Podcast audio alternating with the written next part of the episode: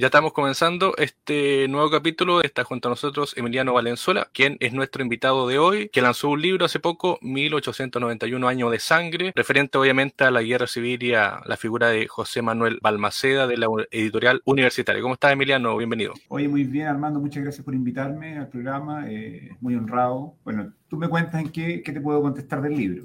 Lo sacamos hace poco, pues. fueron par de años de trabajo. Eh, está ahora en las librerías, bueno, en todas las, en todas las cadenas, así que estamos muy contentos. Oye, lo, primero que siempre le preguntamos a la gente que, escribe o que es escritor o que ha lanzado libros, eh, primero, ¿cuál es la motivación para escribir? Porque muchas veces está el libro, está el tema físico, bueno, ahora digital, pero ¿cuál es la motivación tuya para escribir sobre Balmaceda, sobre, sobre este hecho político tan importante y relevante del siglo XIX? Mira, en general, a mí, más que los temas en sí mismos, me interesan los pretextos para poder hablar sobre Chile, ¿no? sobre cosas que tienen que ver con, la contextura anímica del país. En el libro anterior, por ejemplo, hablé sobre los nacionalsocialistas muertos en la matanza del seguro obrero en el año 1938. Y claro, ahí hay un, hay un siempre hay una lucha eh, entre el discurso eh, que, se, que se esgrime, que se dice, el gran discurso, y, un poco la realidad, ¿no? Eh, el choque este, entre este discurso idealista, por ejemplo, y la precariedad del nazismo y el choque contra la realidad, que en este caso fue la muerte, que es la matanza del seguro obrero. Y en el caso de la guerra civil del 91, eh, bueno, pasa, pasa una, una, cosa similar, hay dos corrientes, ¿no? Tú puedes ver eh, esta gran reescritura posterior que se hace de Balmaceda como, como el presidente mártir, se habla de la guerra se habla de la causa de la patria, ¿no? que, que tenía la razón, el Congreso, el presidente, pero de repente tú te encuentras con las fotografías que aparecen en el libro, que tuvimos la suerte de acceder a un archivo eh, como inédito y, espectacular de fotos, donde tú ves a los verdaderos actores de la guerra, que es el pueblo masacrado, ¿no? Eh, el pueblo de Chile que siempre es el vencido. Entonces, a mí me interesa, claro, esta, esta, esta cosa que se esconde detrás de las historias. ¿no? Eh, esta, esta idea entre, la, entre, la, entre, la, entre el gran discurso, ¿no? el discurso oficial, y el lado B, un poco, ¿no? que es la precariedad, el fracaso, eh, el choque contra la, la, verdad, en el fondo. Siempre está esta idea de, de, bueno, de que la gente fue a pelear por el presidente, y claro, Balmaceda tenía unas políticas de reclutamiento que, bueno, se cuenta en el libro, que eran bastante brutales, entonces se levantaba la gente de los pueblos, de las iglesias, de los campos, eh, y se les obligaba a ir al ejército mediante métodos que eran eh, por lo menos ilegítimos, o sea, se, recurría, no sé, al, famoso azote, al, garroteo, ¿no? Entonces, claro, hay una historia ahí en el libro, por ejemplo, que es interesante, que es la, el diario de Rogelio Figueroa Santana, que es un diario inédito, eh, donde el tipo cuenta que, eh, ah, porque también se, da mucho esto de la violencia íntima, ¿no? Que, que, es la violencia que se da en una sociedad donde los eh, el conocimiento de las personas es, estrecho, o sea, los lazos de, de, de, conocerse, juntarse, son muy pequeños. Es una sociedad chica como la chilena, las la guerras civiles se dan con mucha más crueldad. Entonces, Rogelio Figueroa Santana cuenta, por ejemplo, que en su, trabajo había un compañero que lo odiaba porque el compañero era almacedista y él eh, era congresista. Entonces, lo denuncia y, en el ejército, o en la cárcel, en la cárcel, eh, le, dan dos, le dan dos opciones. Le dicen, bueno, te vamos a dar 100 azotes o, te vas o te unes al, al, ejército. Entonces el tipo dice, bueno, me dan los, 10, los 100 azotes, le dan los 100 azotes y lo obligan a reclutarse a la fuerza. Entonces, claro, ahí aparece todo esto, lo que es la sedición, la conspiración interna de los regimientos, y claro, esa es una de las grandes causas también por las que Balmaceda pierde la guerra, el, el, el clima interno de las tropas descontentas. Eh, entonces, claro, se juntan todas estas motivaciones. Eh, además, la guerra civil siempre evidencia una contextura anímica chilena que tiene que ver con nuestra división, ¿no? nuestra eterna división, congresistas balmacedistas, ibañistas alessandristas, eh, allendistas y pinochetistas, eh, izquierda y derecha. Eh, eso es algo que habla mucho de nosotros. Entonces a mí me interesó un poco desentrañar lo que estaba en la guerra civil para poder hablar de estas divisiones también. Y, de lo que significa el país también. O sea, hay una, hay una cosa que habla del país ahí, ¿no? Eh, la violencia, la sangre, etcétera. Oye, Emiliano, y eh, en, ese, en esa búsqueda de, material y de gente y de estos diarios que tú decías, de, lo íntimo del día a día, porque la tradicional historia nos cuenta Balmaceda, el presidente que murió y se suicidó por un una causa mayor. Pero tú hablas justamente de la gente común y corriente. Em, la gente común y corriente sabía realmente lo que, por lo que estaba peleando y sentía ellos eh, la división chilena eh, entre Congreso y Balmaceda o era un tema más social? O sea, perdón, un tema eh, político de altura. Mira, es un tema político de altura, finalmente. O sea, las fuerzas políticas que se enfrentaban, bueno, tenían una complicada red de conflictos que hay incluso un análisis que hace Cecilia Morán, que es muy interesante, que habla que la gente del pueblo no, no entendía finalmente las causas, eran arrastrados por un bando u otro, ¿no? Eh, muchos eran arrastrados porque, bueno, eran peones de las haciendas de los grandes millonarios, ¿no? Que partían a la guerra eh, a, un poco salvaguardar eh, el honor del patrón, y los otros eran arrastrados al ejército. Entonces, claro, había mucha gente que no entendía, aunque había una clase militar que claramente tenía, o una clase media que sí estaba eh, como vinculada al proyecto político y social de Balmaceda y tenía una lealtad con el gobierno. Eh, eso se da porque el proyecto de Balmaceda, el, gran proyecto político de Balmaceda, el proyecto social de Balmaceda, las obras públicas, el gobierno en sí, el, sistema administrativo, incluía una clase media donde estaban eh, los funcionarios y los militares. Entonces, ellos sí e, eran nacidos a la administración y en ellos sí se encontraba una lealtad que entendía los, motivos de la guerra, pero también era un asunto político eh, a gran escala. O sea, eh, hay muchas razones por las que se da la guerra. Es una guerra de afrentas personales, es una guerra entre millonarios también, es una guerra eh, donde se da este tema de la violencia íntima, el que yo te digo que es un tema que subyace detrás de los asuntos políticos, ¿no? Está el tema de las honras personales mancilladas, está el tema de que los, ricos no podían concebir que Balmaceda hubiera metido a los ciúticos en el gobierno, a los advenedizos. Y esto quiere decir a esta nueva clase media de la que finalmente estoy hablando. Porque Balmaceda entendió que el proceso subsiguiente del Estado, dado la riqueza del fisco, era que el Estado iba a poder tomar decisiones a través de un aparato administrativo independiente eh, de la elite. Entonces Balmaceda quiso cooptar este cambio desde arriba. De alguna manera, y lo dice Jocelyn Holt, Balmaceda fue un servidor incomprendido de la élite. Esa es una teoría que, es súper interesante. Bueno, el libro de alguna manera también desmigaja todas estas lecturas que se han hecho de Balmaceda, las lecturas a favor, las lecturas en contra, de cómo se entendió eh, la guerra civil o cómo se reescribió la guerra civil también. O sea, eh, esta idea de que el pueblo no estaba con Balmaceda y después lo que escribió el Partido Liberal Democrático, el Partido Balmacedista, eh, de este presidente alineado junto al pueblo, que es un mito y que de alguna manera fue eh, rescatado por la izquierda marxista en los años 60, a través fundamentalmente de eh, Ramírez Necochea, que escribió toda esta idea del, presidente mártir antiimperialista, incluso antes del, 12 de septiembre del 73, hay una columna donde se comparan los dos presidentes, ¿no? a Allende y a, lleva Balmaceda. Claro, y de hecho de, te iba a consultar sobre eso, sobre los rasgos eh, personales de Balmaceda, de la personalidad de Balmaceda, eh, si se mm, acomodan a lo que hemos conocido tradicionalmente y que nos enseñan finalmente en la educación chilena eh, sobre este personaje. ¿Cuál es tu idea finalmente del presidente? Que, conviven dos...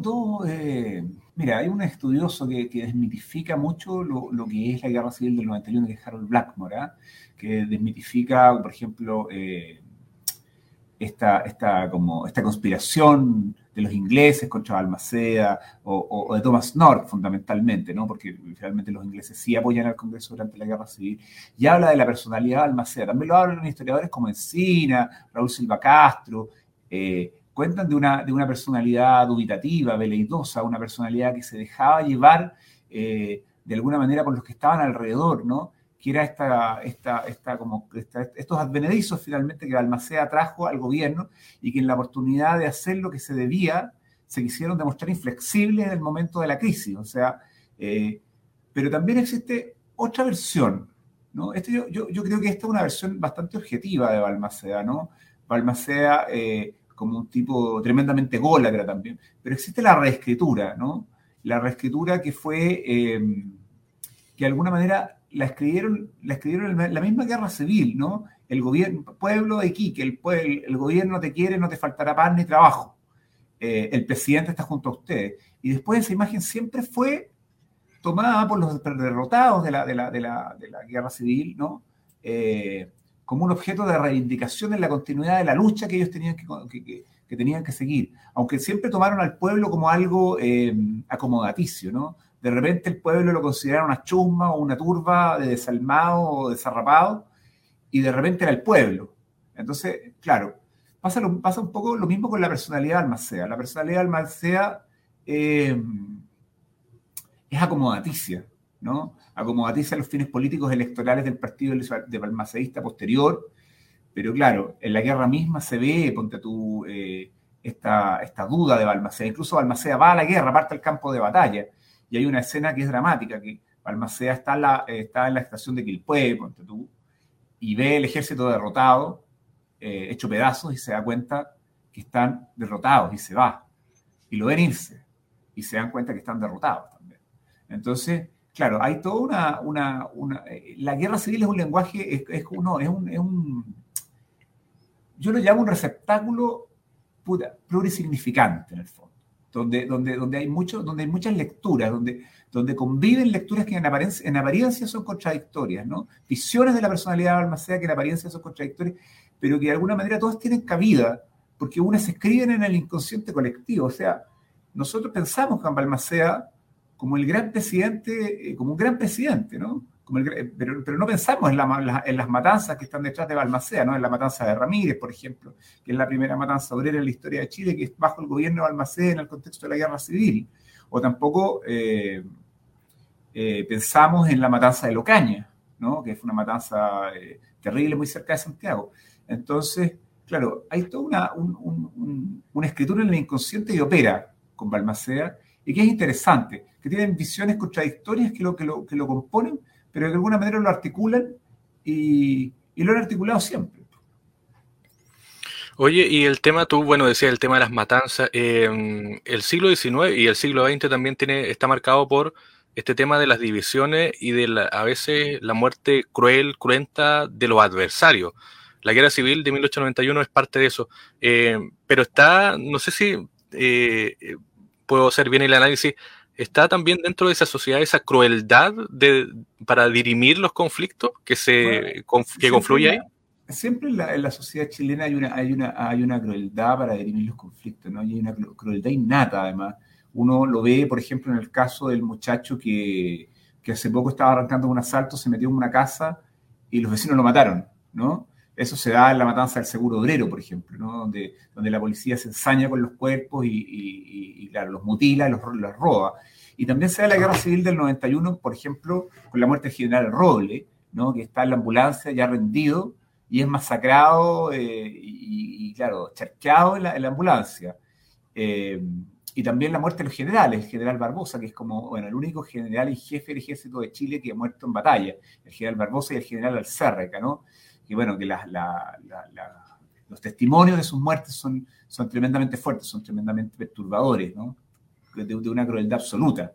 Entonces, en el libro se relata toda la historia de cómo eh, los soldados no, no, dan por terminada la batalla hasta que ven muertos a los generales. Y, y los detalles de la muerte de los generales son detalles escabrosos y terribles. Y bueno, después los arrastran por, como un trofeo de guerra, los arrastran por, encima del carradón de la basura, los llevan a la plaza pública en Valparaíso y los entierran en una fosa común. Y después la esposa del general, la que va en la noche y, desentierra el cuerpo, exhume el cuerpo meses después. Y, le da una sepultura anónima y, parte al exilio. De hecho, es, bien interesante los paralelismos que uno puede hacer, por ejemplo, con Allende, ¿no? Eh, que también se entierra en un cementerio de Valparaíso, en una tumba anónima, y la familia parte al exilio, y bueno, la familia de Barbosa, no, no, no la, mujer de Barbosa no vuelve del exilio, pero pasan muchos años, cuando Alessandri ya es presidente en los años 20, eh, de alguna manera ahí se ven todas las fraquezas, las falencias del, del, régimen parlamentario, el régimen parlamentario queda atrás y, y, se cumplen de, algún modo las profecías de Balmaceda, ¿no? ¿no? El, régimen parlamentario no prevalecerá entre nosotros. Eh, se le hace un homenaje Estado al comandante en jefe del ejército, ¿no? al general Barbosa, y ahí desfilan los que fueron los viejos adversarios y, los viejos amigos también. Es una, es una, hay un libro muy, muy bueno que escribe el hijo, que se llama Como si fuera hoy. eh, que es todo el relato de la historia del, general Barbosa y, claro, su participación en la guerra civil, que, bueno, fue una fuente bibliográfica fundamental para poder escribir también. Y hay otros ensayos que yo encontré, tuve, mira, tuve harta suerte de encontrar material eh, inédito para el libro, diarios de campaña, revisé los diarios. Eh, de alguna manera también detecté que había una serie de libros publicados en la época por los perdedores del conflicto, ¿no? que era una folletería que se hizo, por ejemplo, se publicó en Argentina o se publicó en Europa, eh, se, publicó, no sé, en base a suscripciones previas, eh, y que todo esto estaba dando vueltas dispersos por ahí. Mucha, una, gran parte la subió a la Biblioteca del Congreso a su página, pero nadie había sistematizado completamente eh, todos estos libros y había construido un ensayo donde se contara la guerra completa, no existía la guerra completa, o sea, en los años 90, Gonzalo Vial escribió un libro, claro, donde, de alguna manera, pero no, se mete en las batallas tampoco tanto, no, no, no hay un libro, no había un libro que, fuera el libro como... Eh, faltaba un espacio en el estante, en realidad. Eso es lo que yo pienso.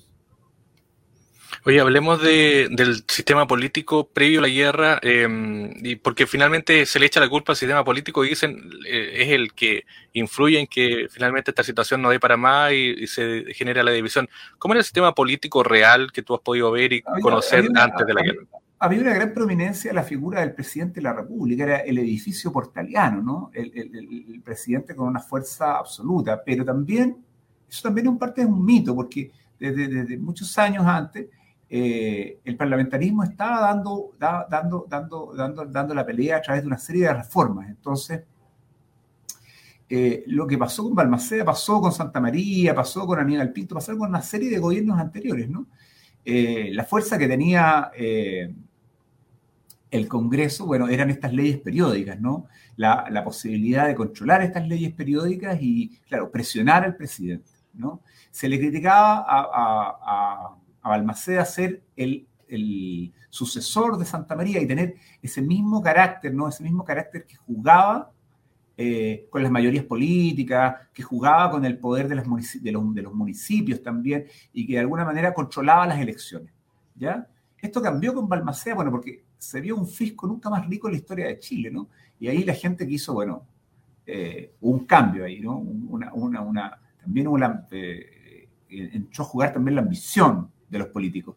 Y bueno, hubo eh, una crítica a Almacea muy grande por el tema de eh, la elección de la sucesión presidencial eh, y de su ministerio de Mayo, que en el fondo controlaba, controlaba el círculo de los que iban a elegir quién era el futuro presidente. Entonces, bueno, ahí hay una serie de conflictos políticos que comenzaron la guerra y que, finalmente, claro, fue la decantación del, del, edificio, del edificio portaliano, finalmente, ¿no? La figura poderosa del presidente de la República. Eh, eso te podría decir básicamente, o sea, eh, entrar a analizarlo es bastante, es bastante engorroso y bastante largo. Y bueno, yo te diría, eh, sacándome un poco el pillo, el libro sabe mucho más que yo, o sea, en el libro lo vas a poder encontrar así mucho más detallado de lo que yo te puedo, de lo que te lo puedo contar. Pero básicamente es eso, es la, es la, es la decantación. El último presidente portaliano, es la historia del último presidente portaliano. ¿Y el poder económico, cómo, se, cómo influye ahí finalmente? Porque hay un, un mito también sobre eso. Perdona, no te escuché muy bien la, no, te escuché muy bien la última pregunta.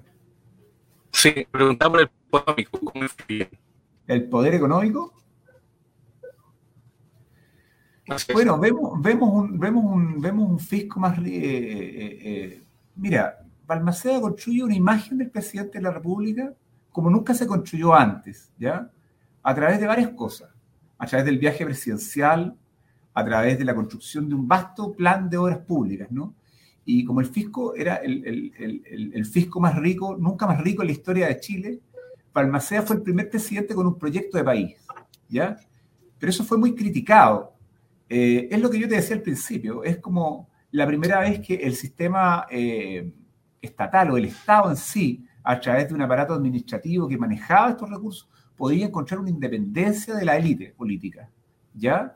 A través de esta plata, en el fondo, a través de la construcción de un vasto programa de obras públicas, a través de la construcción de un legado político que le permitiera eh, una proyección a través del elegido presidencial.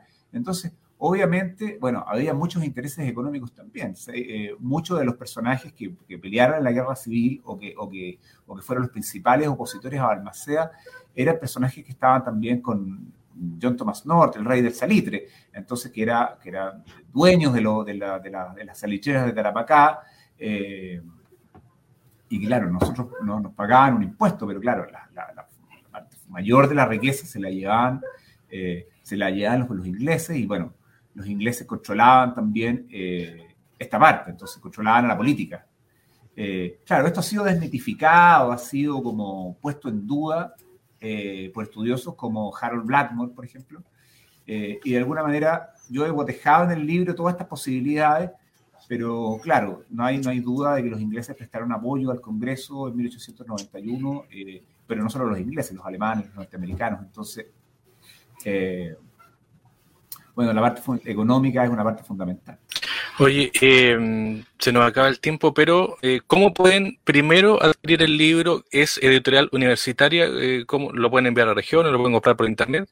Mira, el libro lo puedes encontrar en Busca Libre, está en todas las librerías antárticas y en las librerías chicas también. no sé si en la Feria Chilena del Libro, creo que Universitaria no está trabajando con Feria Chilena por ahora, pero es un libro que se puede encontrar, mira, en, en Busca Libre al tiro y en la Antártica, en todas las Antárticas lo puedes encontrar. ¿Ya? Eh, el libro se dedica a analizar, bueno, toda la construcción de la, de la, de imagen presidente de la República a través del plano de obras públicas, eh, las políticas públicas de salud en cuanto a la epidemia del cólera, el estallido de la guerra, las batallas, y bueno, el legado del balmacedismo también. Son 700 páginas súper entretenidas. Eh, y bueno, con harto material inédito, con harto material gráfico interesante, además tuve la suerte de poder acceder al archivo de, la familia Powditch, que tenía, que el, bisabuelo, el tatarabuelo había sido el fotógrafo eh, de las batallas. Entonces, tenemos una cantidad de fotografías muy interesante. Y también una serie de documentos inéditos. Así que, eh, pucha, lo recomiendo. Viene un poco de cerca la recomendación, pero, pero mira, se va a tener harto. Así que es una buena lectura, además bueno, también se homologa mucho el presente, además, ¿no? Hay una crisis política, un presidente atrapado en su propio laberinto, una epidemia que desata eh, de alguna manera la histeria colectiva también, hay un estallido social, estudiantes muertos en las calles, que hay que encontrar con un reflejo de la, de la actualidad también en el libro. El libro también tiene esa, esa, esa, esa, esa intención. Oye, lo otro antes que no, antes que terminemos, también, bueno, tú hablabas sobre este libro de, la matanza del seguro pero eh, también lo pueden adquirir todavía, ¿no? Se, puede buscar por ahí, eh, que también es un tema muy polémico. También está en todas las librerías ese libro, todavía queda en la Antártica, también está fundamentalmente en la Antártica, y creo que la Feria Chilena del Libro también les quedan algunos ejemplares de ese. Mira, ese es un libro, eh, bueno, también es una investigación de largos años, ¿no? Cuenta el papel del nazismo en el proceso que llevó al poder al Frente Popular en el año 38. Ya cómo la matanza del seguro obrero fue fundamental en eso y cómo de alguna manera se estructuró el sistema político en izquierda y derecha, se polarizó y el nazismo dentro de esa, de esa polarización pasó de un lado, ¿no? pasó a ser un movimiento que surge eh, en, la, en, matriz política o en la órbita de la derecha pasa a ser un movimiento cercano a la izquierda, pero, pero, pero, pero de una izquierda, hoy, ellos se declaraban de una izquierda no marxista. Es, una propuesta de los nazistas bastante interesante. Pasan a formar tienda con el Partido Socialista eh, en el año 39 y se va a llamar, pasan a llamar Vanguardia Popular Socialista, imagínate. Así que lo recomiendo también. Ya pues, Emiliano Valenzuela, eh, autor del libro. Muchas gracias. Muchas gracias, un abrazo, gracias por el tiempo y bueno éxito también con el libro, que esté muy bien. Muchas gracias. ¿eh?